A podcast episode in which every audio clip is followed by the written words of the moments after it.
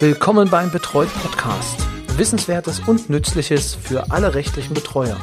Von und mit Rechtsanwalt Roy Kreuzer.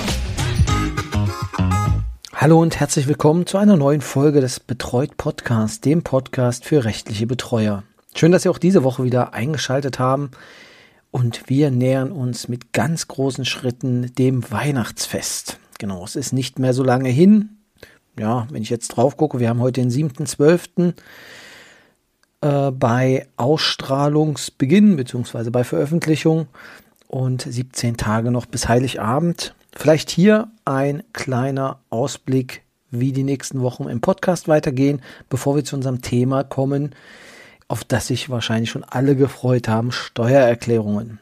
Steuererklärungen sind, glaube ich, neben Zahnarztbesuchen, ohne beiden ähm, Professionen zu nahe zu treten, aber doch zwei Dinge, die man gerne bis zu dem Zeitpunkt aufschiebt, wo sie eigentlich schon viel zu spät sind. Jedenfalls geht es mir so. Ähm, sowohl mit Zahnarztbesuchen als auch mit Steuererklärungen. Es hilft jedoch nichts, sie muss gemacht werden, und als Betreuer müssen wir sie auch noch für unsere Klienten machen. Doch bevor wir darauf kommen, hier noch ein Ausblick, was kommt in den nächsten Wochen. Denn wir werden auch in diesem, oder ich werde in diesem äh, Winter, in diesem Dezember auch wieder eine kurze Pause haben, die sich im Dezember und auf den Januar ein wenig äh, ausdehnt. Das heißt, in der nächsten Woche gibt es allerdings noch mal eine Folge am 14 und zwar mit dem Thema Schonvermögen. Das heißt, wir gucken uns noch einmal die Schonvermögensgrenzen an im SGB II und im SGB XII, die sich jetzt auch ändern werden zum Jahr 2023, aber dazu dann in der nächsten Folge mehr, weil dieses Schonvermögen hat auch Auswirkungen auf die Vergütung beziehungsweise ja auf die ähm, Vergütungsansprüche der Betreuer ob sie als vermögend oder nicht vermögend eingeschätzt werden. Aber dazu nächste Woche mehr. In der Woche drauf gibt es dann die letzte Folge des Jahres. Das wird ein Jahresrückblick sein. Es war ein sehr, sehr turbulentes Jahr für mich. Und ich möchte nochmal zurückgucken, ähm, allgemein, aber natürlich auch ein wenig individuell bei mir in der Betreuung. Was ist gelaufen, was ist nicht gelaufen, was geht besser, was könnte man auch wieder lassen. Das ist dann auf jeden Fall in zwei Wochen das Thema. Dann haben wir eine kurze Pause und nach den zwei Wochen Pause werden wir dann am 11. weitermachen mit dem Bürgergeld. Da werde ich ein wenig darüber sprechen, welche Änderungen das Bürgergeld mit sich bringt. Also, kleiner Ausblick auf die nächsten Wochen und ja, auf die wohlverdiente freie Zeit zwischen den Jahren, wo ich mich auch schon darauf freue, ein wenig runterzukommen, das Jahr ausklingen zu lassen. Doch nun zu unserem heutigen Thema. Steuererklärungen. Es ist immer wieder die Frage, muss ich die Steuererklärung machen für meine Klienten? Das ist meistens die erste Frage. Und die zweite Frage, die sich gestellt wird von Kolleginnen und Kollegen, muss ich diese Steuererklärung selbst machen? Oder kann ich jemanden beauftragen? Meistens ergibt sich dann noch die dritte Frage daraus, wer muss, wenn ich sie rausgegeben habe, diese Steuererklärung bezahlen? Diese drei Fragen wollen wir uns so in der Reihenfolge auch einmal anschauen.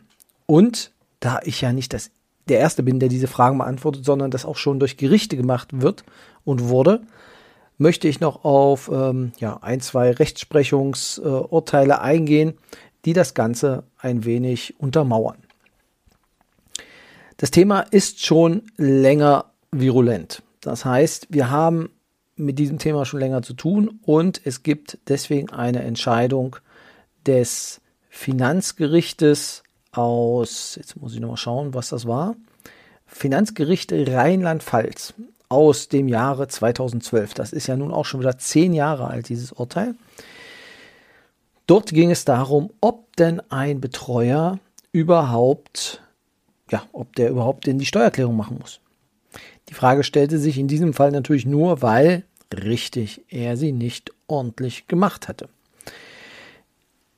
Was hat das Gericht dazu gesagt? Relativ eindeutig innerhalb von drei Randnummern, und zwar Randnummer 30 bis 32 in diesem Verfahren, sagte das Gericht, der Kläger der mit Beschluss des Amtsgerichtes vom 9.4.97 zum Betreuer von M für den Aufgabenkreis Gesundheitsfürsorge, Aufenthaltsbestimmung und Vermögenssorge bestimmt worden war, hat für M für das Streitjahr keine Einkommensteuererklärung abgegeben. Hierzu war er indes in seiner Funktion als Betreuer, unter anderem in der Angelegenheit der Vermögenssorge, verpflichtet. Denn als Betreuer war der Kläger gesetzlicher Vertreter der M und hat als solcher nach 34 Absatz 1 Satz 1 Abgabenordnung deren steuerliche Pflichten zu erfüllen. Was bedeutet das? 34 Absatz 1, also der Abgabenordnung. Muss, gucken wir mal rein, schauen wir uns mal an. Den 34 Absatz 1 Satz 1 ist die gesetzlichen Vertreter natürlichen, also Vertreter natürlicher und juristischer Personen und die Geschäftsführer von nicht rechtsfähigen Personenvereinigungen und Vermögensmassen haben deren steuerlichen Pflichten zu erfüllen. Punkt. Satz 2 kommt auch gleich noch. Sie haben insbesondere dafür zu sorgen, dass die Steuern aus den Mitteln entrichtet werden, die sie verwalten. Das heißt, man muss dafür sorgen, dass das Finanzamt auch bedient wird. Das sagt nämlich auch das Gericht weiter. Er hat insbesondere dafür zu sorgen, dass die Steuern aus den Mitteln entrichtet werden, die er verwaltet. Tja, abgeschrieben aus dem Gesetz. Die Pflicht, geht es jetzt weiter, die steuerliche Pflichten der vertretenen Person zu erfüllen, ist grundsätzlich umfassend. Sie beinhaltet die Buchführungs- und Aufzeichnungspflichten ebenso wie die Erklärungs-, Auskunftsvorlage und Entrichtungspflichten. Der gesetzliche Vertreter ist also insbesondere zur Abgabe und gegebenenfalls zur Berichtigung von Steuererklärungen verpflichtet. Eine Einschränkung ergab sich im vorliegenden Zusammenhang nicht, nachdem dem Kläger die Vermögenssorge für M vollumfänglich überantwortet war. Das heißt, aus dieser Entscheidung lässt sich ganz klar sehen, der Betreuer ist verpflichtet, auch die Steuererklärung zu machen.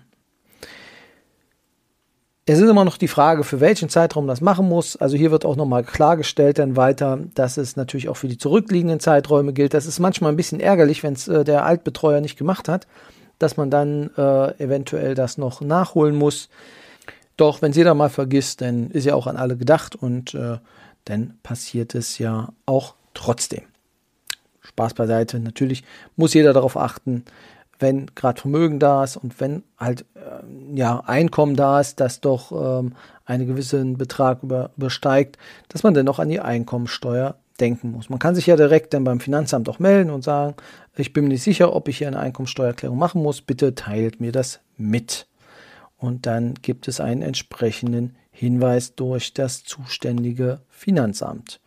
Die freuen sich natürlich, wenn man sich dann auch darum kümmert. Also, das ist soweit zu sagen, man muss es quasi mit dem Rechtskreis der Vermögenssorge oder wenn es ausdrücklich festgehalten wird, das wäre auch denkbar, dass man natürlich den Aufgabenkreis Steuererklärung bekommt, habe ich jetzt so noch nicht gesehen, ist aber denkbar, dann würde es, ähm, müsste es auf jeden Fall durch die Person erfolgen. Gut, also wir müssen es machen als Betreuer. Die Frage ist, muss ich es selbst machen? Und da ist dann die Frage, wer ist Betreuer? Ist es ein Sozialpädagoge oder eine anderweitige Person oder ist es ein Rechtsanwalt, der vielleicht eine Betreuung führt? Das heißt, wann ist derjenige verpflichtet, es zu tun? Und aus meiner Sicht, das ist jedenfalls jetzt meine Ansicht aus der Entscheidung, die ich jetzt gleich noch mitteilen werde, und zwar ist das ein ähm, Beschluss des Landgerichtes Düsseldorf aus dem Jahre 2008, der aus meiner Sicht sagt, dass es nicht selbst gemacht werden muss, sondern dass man es rausgeben kann. Was hat der Beschluss gesagt? Der Beschluss sagte, oder in dem Beschluss geht es darum, dass ein Betreuer die normale Vergütung, die ihm äh, quartalsweise war das, äh, wenn ich den Betrag nehme, zusteht und zusätzlich eine Vergütung für berufsbezogene Dienste noch geltend machen, machte äh, und die wollte er aus dem Vermögen ähm, des Betroffenen genehmigt bekommen. Das heißt, einmal waren es 330 Euro, einmal 190,40 Euro. Ich trage mal aus den Gründen des Gerichts vor. Und zwar sagt das Gericht, dass der Betreuer Rechtsanwalt sei und er halt zum Berufsbetreuer bestellt wurde. Mit zwei Anträgen hat er diese beiden Vergütungen geltend gemacht. Damals noch berufsbezogene Dienste, 1835 Absatz 3 BGB, wollte er eine Vergütung von 190,40 Euro. Die berufsbezogene Vergütung betrifft die Erstellung der Einkommensteuererklärung der Betroffenen für das Jahr 2006 und die Prüfung des Steuerbescheids vom 20. September 2007. Das Amtsgericht sagte, nee, also du kriegst jetzt deine normale Vergütung, ähm, aber was die Steuerberatungstätigkeit angeht, da wirst du drauf sitzen bleiben. Das gehört dazu. Musst du mitmachen. Hiergegen ging der ja, Rechtsanwalt vor und äh, legte sofortige Beschwerde ein und beantragte seinen Vergütungsantrag auch im Umfang der Zurückweisung stattzugeben. Er wollte also auch die Sondervergütung. Und nun führt das Gericht aus. Die zulässige sofortige Beschwerde hat in der Sache Erfolg.